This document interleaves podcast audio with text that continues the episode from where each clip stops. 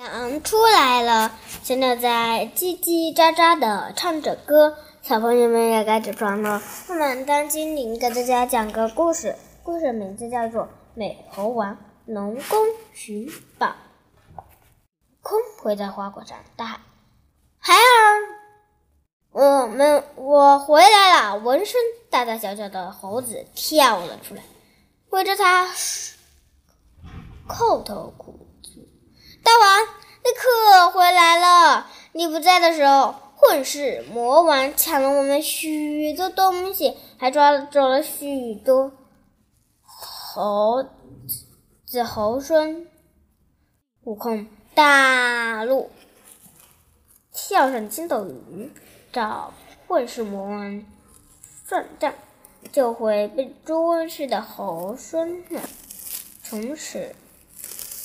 悟空天天教猴猴孙们练习武艺，还从附近奥莱国的兵器库里搬来很多兵器，发给猴孙们。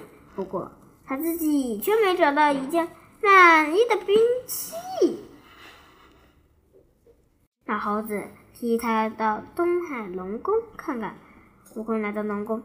向龙王说明了来意，龙王让人抬来一把重三千六百斤的九股叉和一根重七千二百斤的翻天画戟。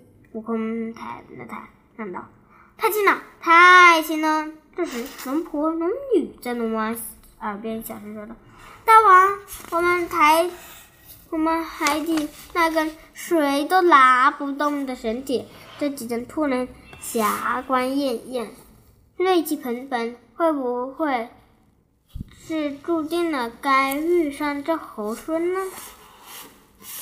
龙王听了，觉得有道理，便告诉了悟空。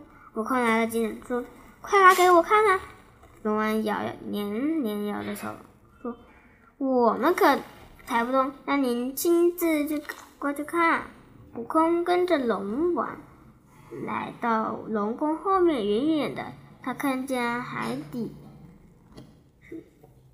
他就看见海底海水里放出的万道金光。龙王说。那反金光的就是了。悟空心里高兴，上前手一摸，原来是一根铁柱子，大约有铁土粗细，两丈高多高。他手两手抱了抱，说：“太长太粗了，再细些短些才好用。”话音刚落。那宝贝居然真的就短了，其实细了一些。悟空十分欢喜，把宝贝拿到手上，细细一看，原来两头是两个金箍，中间一段乌铁，还雕刻着一行字：“如意金箍棒，重一万三千五百斤。”悟空心想：想必这宝贝可真能如人所愿。于是，一边走一边念叨：“再细点，再短些。”悟空手提着金箍棒，尽情挥舞了一番，真是得心应手。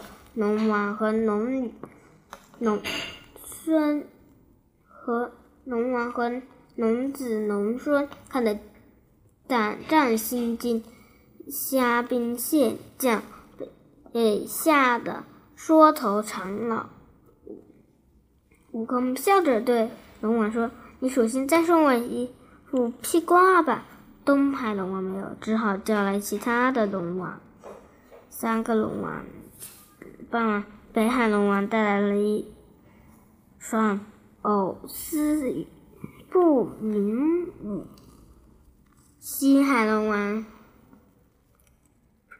奉上一副锁子黄金甲。南海龙王献出一顶凤翅紫金冠。悟空穿戴好了，对众海龙王说：“打扰，打扰！”然后挥舞着金箍棒，一路打了出去，回到了托果山。四个龙王十分生气，一起写奏本向玉皇大帝告了悟空一状。谢谢大家，我的故事讲完了。